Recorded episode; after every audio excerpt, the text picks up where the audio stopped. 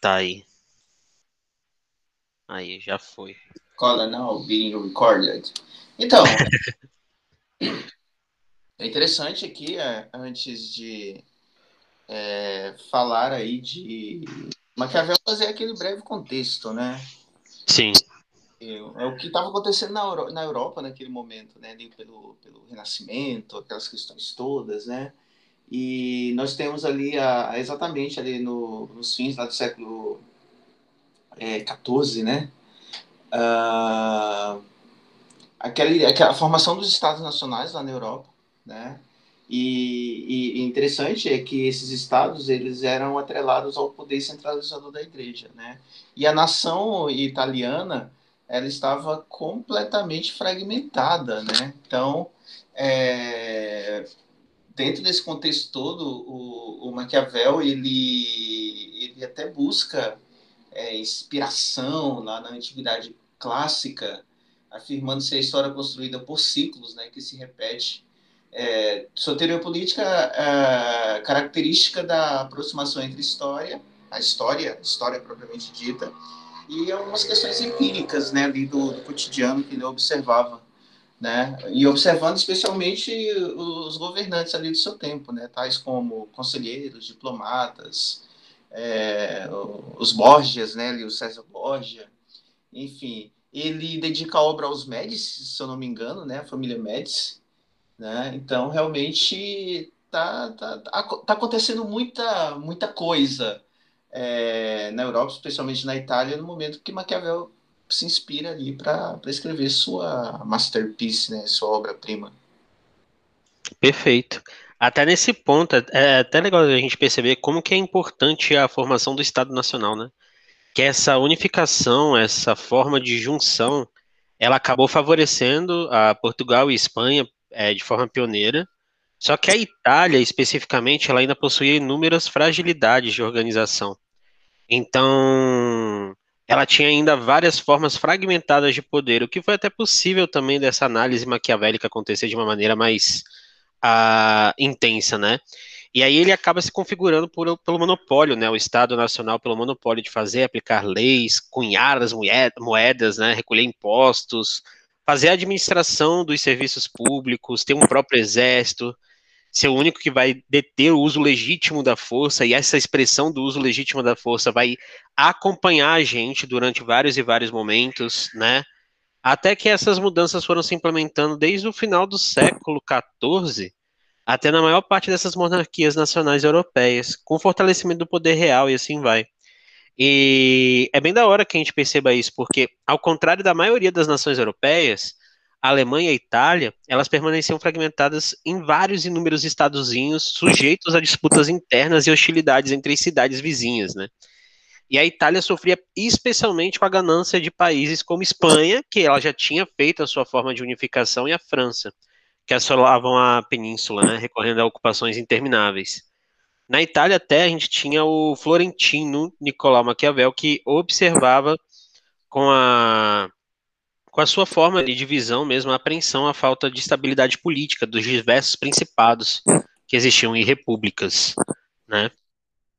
É, é e, e, é interessante que acho que eu, eu, repito muito essa palavra, é interessante, é interessante, mas enfim, vamos. É, essa obra ela tem alguns objetivos aí por parte do Maquiavel, né? Por exemplo, unificar uma Itália enfraquecida, é, aquela ideia de uma conquista e manutenção do poder aí como ideal e a, uma, uma parte aqui bem complexa, né? Que ele vai até encontrar problemas com isso aí com o Index, que é aquela ideia de separação entre Estado e Igreja, né? Porque ele vai bater de frente aí com o poder centralizador da Igreja.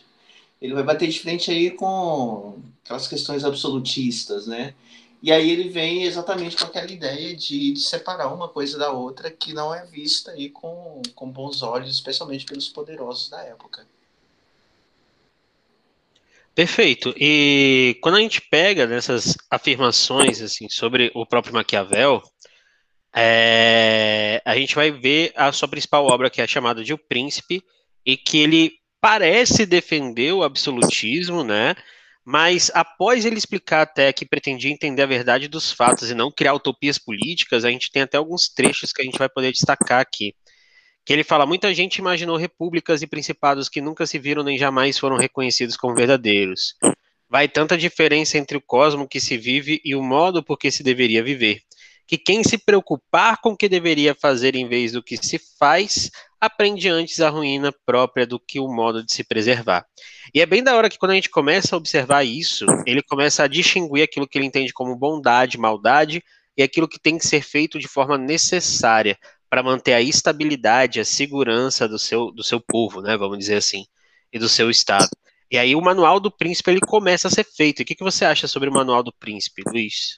Então, é, o, o, príncipe ele acaba virando aí um manual da política, né, da política ocidental. E, e dentro desse manual tem, tem todo, todo o método e todas as características ah, que devem ser adotadas por um príncipe, o que ele tem que fazer e o que ele é, não deve fazer. Então, na verdade, Uh, é tanto que ele fala aí como características desse príncipe, né, que tem, ele tem que ser dotado tanto de, de virtude quanto de fortuna, né, e, e virtude é, é aquela está muito atrelado à, à questão da, da própria da, da, das virtudes, né, das habilidades, das qualidades, da força, do valor. É, é, tanto que ele fala, né, que um príncipe de virtude é aquele governante capaz de promover alterações na realidade política existente longe da ideia daquela, de toda aquela bondade cristã. E a fortuna é que ele, ele, defende que, mesmo sendo virtuoso, é, há as condições adversas. E essas condições, elas, dentro desse manual, né? Elas, ele tem contato com a sorte também, né? Então é até aquela questão da deusa, deusa romana, se eu não me engano, que é a fortuna, né? Deusa romana da sorte né, que trata-se da ocasião oportuna, o acaso, em momento de sorte, o príncipe deve saber aproveitar. Ou seja, deve aproveitar aquele momento que, que é de sorte e aplicar todas as suas habilidades, que é a virtude. Então é bem interessante como, como manual mesmo, porque além da política, é, se aplica técnicas de, dessa obra é, dentro do em outras carreiras, em outras áreas da sociedade assim. Então é, é até hoje, né? É uma obra muito utilizada, né? E, e até muito atual aí, especialmente dentro desse contexto que se propõe. Sim, até nesse ponto da virtude da fortuna, me faz lembrar até que uma é indissociável da outra, né? No sentido que a gente precisa das duas para ter aquela melhor forma de governo, aquela melhor forma de ação. E aquele termo virtude foi igual você falou, né? Que significa em essência a virtude mesmo, no sentido grego de força, valor, qualidade, né? Os príncipes eles seriam governantes especiais, eles seriam capazes de realizar grandes obras, provocar mudanças na história, não é só conforme preceitos da moral cristã, até porque o Maquiavel ele inaugura uma nova forma de pensamento que é a separação entre as decisões da igreja com as decisões do príncipe em si. Isso porque a moralidade em torno do Maquiavel, ela gira muito em torno do que a gente entende como fazer aquilo que é necessário para se alcançar um resultado que seja diante das ideias de a segurança, proteção e assim vai. A moralidade cristã, naquele momento, que tem uma ideia de bondade, justiça, valor da vida, poderia entrar em conflito direto com aquilo que era de se fazer o que fosse necessário para manter o poder, manter a segurança e estabilidade de seu povo. Então Maquiavel propõe uma separação entre a Igreja Católica naquele momento e as ideias dos governantes. O governante seria capaz de perceber o jogo dessas forças políticas para então agir com energia a fim de conquistar e manter esse poder. E a Fortuna é exatamente a deusa romana que você citou, é perfeita essa citação, inclusive, a Fortuna, né? E ela representa essa abundância, mas ela também é a que move a roda da fortuna, né? Que é a roda da sorte, que vocês até encontram em baralhos que sejam vinculados a, a, a, baralho cigano, como tarô, como outras expressões também que a gente consegue identificar aí na nossa sociedade, no nosso mundão. E a fortuna significa ocasião, o acaso, tá? É normalmente um evento aleatório que você não controla. É um outro, um outro agente que você não vai conseguir controlar, prever e assim vai. É completamente aleatório. E para agir bem, o príncipe ele não deve deixar escapar a ocasião oportuna. Então a sorte, ela pode sorrir para você, mas a sorte ela também pode ir contra você. Se você tiver a sorte, a fortuna acontecer de uma maneira produtiva, aproveite, tá? E, no entanto, a fortuna de pouco serve sem a virtude, porque se eu não tiver a habilidade intrínseca de resolver conflitos e de aproveitar essa fortuna que eu possa vir a ter de uma maneira positiva, um oportunismo, por exemplo, a, a gente teria uma dificuldade de ter alguma coisa produtiva vindo dali. Inclusive, quando a gente fala sobre essa autonomia política, ele vai distinguir a moral política da moral privada. Até porque a ação política ela não deve se orientar por qualquer hierarquia de valores dada anteriormente. Como até era então proposto na concepção grega, não sei se vocês vão lembrar disso, medieval, do bom governante, do governante virtuoso, aquele que era voltado para as políticas públicas e tudo mais.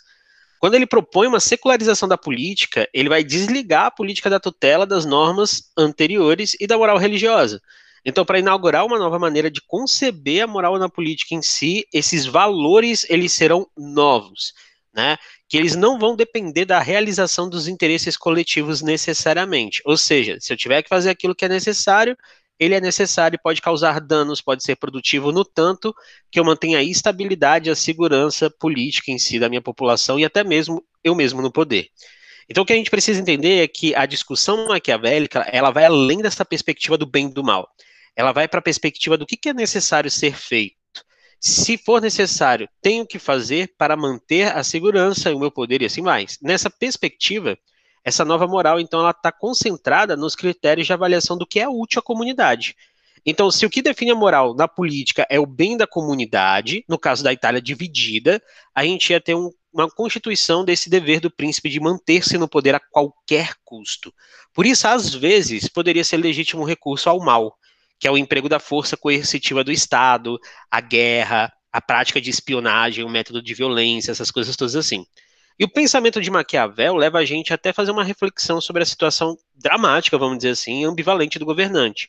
Porque se ele aplicar de forma inflexível o código moral que rege a sua vida pessoal à vida política, sem dúvida colherá fracassos. Então ele precisa separar aquilo que ele é em si, daquilo que ele tem de valor, daquilo que ele precisa ser enquanto governante. E até mesmo a história nos mostra também como que os riscos do poder abusivo podem acabar gerando críticas, perda de cabeças, né, como a gente viu em vários movimentos da história, e violação de normas jurídicas, morais, políticas, econômicas, né? Então a gente vê isso várias e várias vezes acontecendo. E e Luiz, como é que você percebe isso dentro dessas atuações de poder atualmente? Você consegue ver isso no Brasil? Não consegue? É, espera só, só um minutinho que você falou muito, cara. Você, você andou muito aí na história. Me empolguei, né? Me empolguei. Ufa, respira, cara. é, antes eu vou só resgatar um negócio que tu falou lá atrás, porque tá. é, eu lembrei de uma música aqui, uma música até do Skank, né? Que é quando ele fala, o cara fala, tão certo é perceber que a sorte escolheu você e você tão cego não nota, né? Eu tava lembrando aqui que esse cara da música, ele não não não contou com a virtude aqui nesse momento, né? Ele foi escolhido pela sorte, mas ele não aproveitou aquele momento para colocar as suas habilidades exatamente aí dentro é, é, de toda essa questão aí de das suas habilidades e enfim das suas virtudes, né? E uma outra questão que, que, que sei lá uma interpretação banalizadora até coloca Maquiavel aí no, no âmbito da violência, no contexto da violência, é, sei lá, quando, quando se fala Maquiavel, não, é o cara que faz tudo, é o cara que mata, é o cara aquela questão toda. E mas é, é bom deixar bem claro que tudo isso tem objetivo. Tudo é válido desde que, né, seja para conquistar e o mais importante, manter-se no poder. Então, dentro de, desse espectro, com esse contexto inteiro, tu, todo, tu, tudo é permitido, né? Não é sair banalizando de qualquer forma, banalizando o mal de uma certa maneira, né? Até já já chegando lá para Hannah Arendt. Mas, na verdade, não é exatamente isso dentro desse contexto.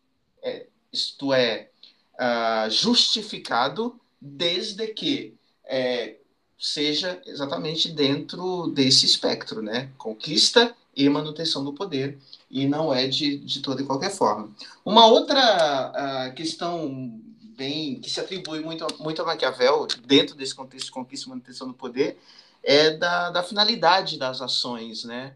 Então, isso é justificado exatamente com esta finalidade específica. Então, o que se faz no meio, desde que a finalidade seja essa, está justificado, né? E essa frase nem é uma frase de, de Maquiavel, e nós atribuímos hoje termos maquiavélicos né, no, da nossa contemporaneidade é, exatamente a, a, ao contexto da obra, e está tá até um pouco fora de contexto tudo isso, né, porque é, aplica-se esse termo maquiavélico, né, como você trouxe, pediu aqui, o, o Gabriel, para do aspecto da contemporaneidade, é, eu vejo muito é, se colocando essa expressão na boca de pessoas fora de um contexto exatamente desse de, de poder, de manutenção, dentro de um contexto de banalização mesmo, né? De pessoa calculista, de pessoa é, trama aquelas questões todas, né?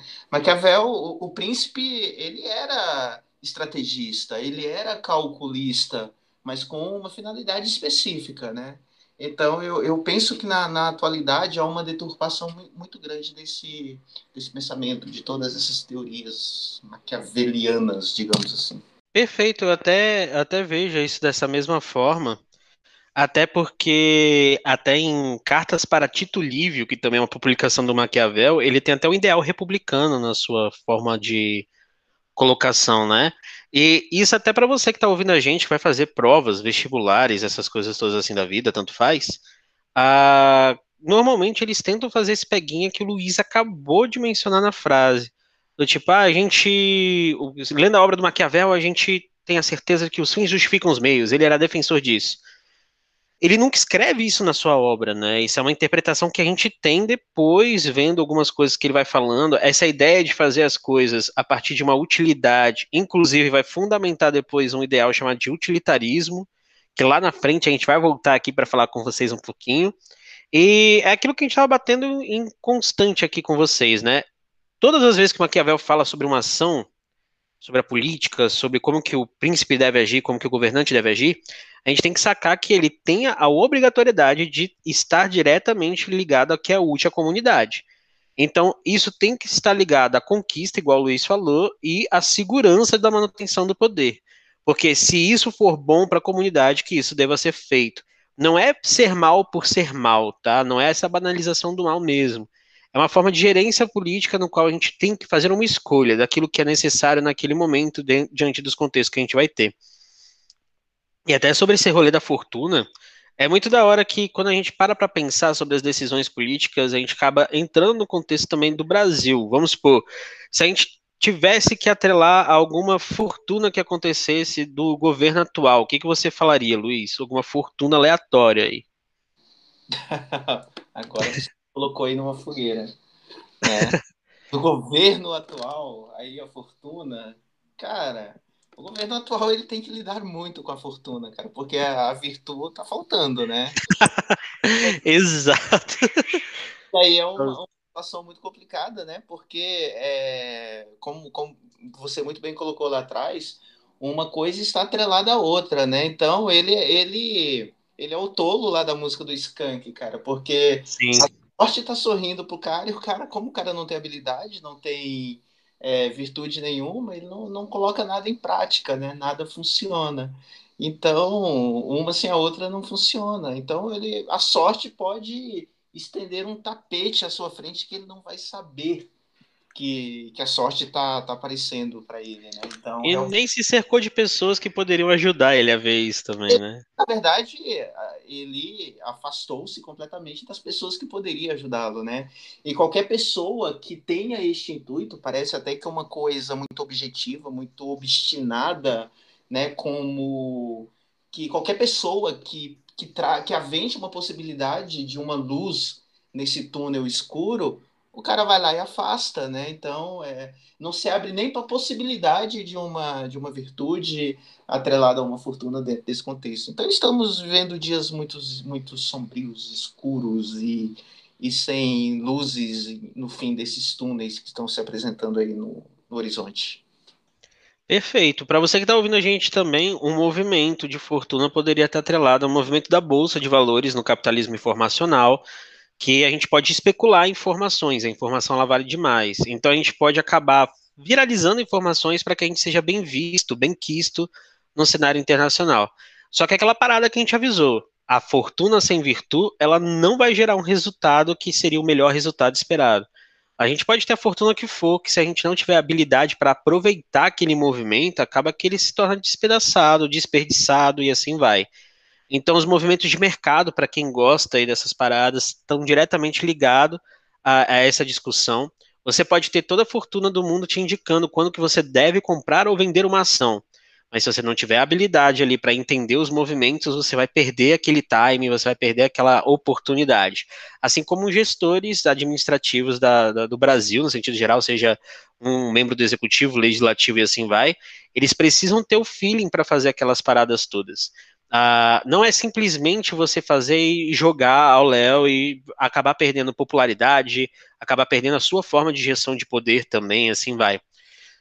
Isso tudo a gente também está atrelando até uma discussão que a gente pode fazer até depois, que estava rolando um projeto de lei, que ainda está rolando um projeto de lei que foi proposto sobre o, o estuprador ele acabar tendo exer, o exercício da função de pai, a função paterna ali com a vítima em si, com a criança que poderia vir a, a, a ser concebida desse, do, do, do crime em si.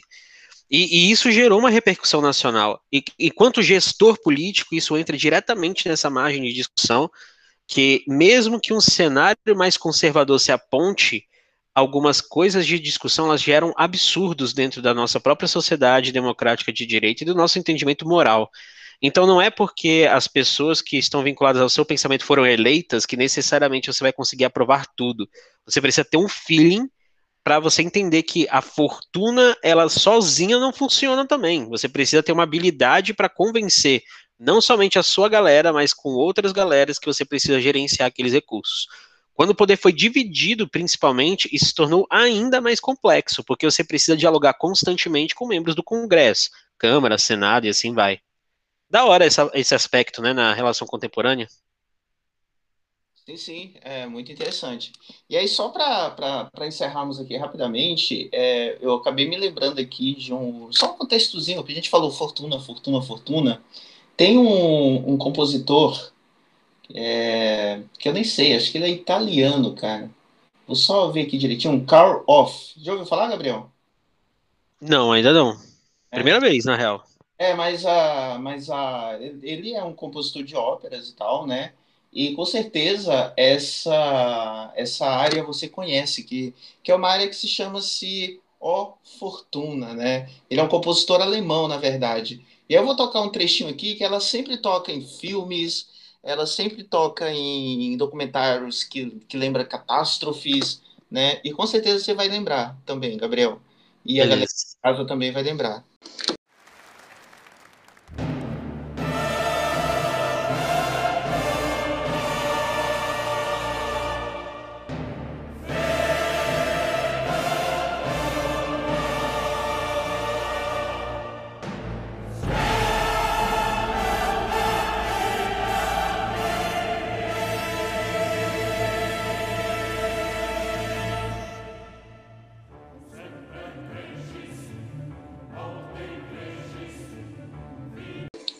É isso.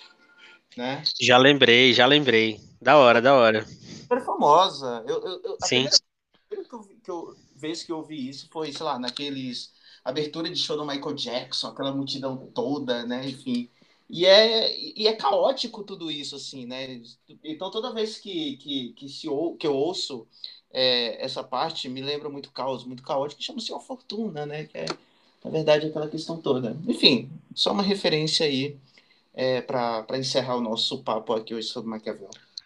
Belezinha, então, galera, então é isso. A gente volta na semana que vem. Beijocas para todos vocês. Luiz, quer dar um tchau aí para eles? Tchauzinho, até depois. Se cuidem. Beijocas.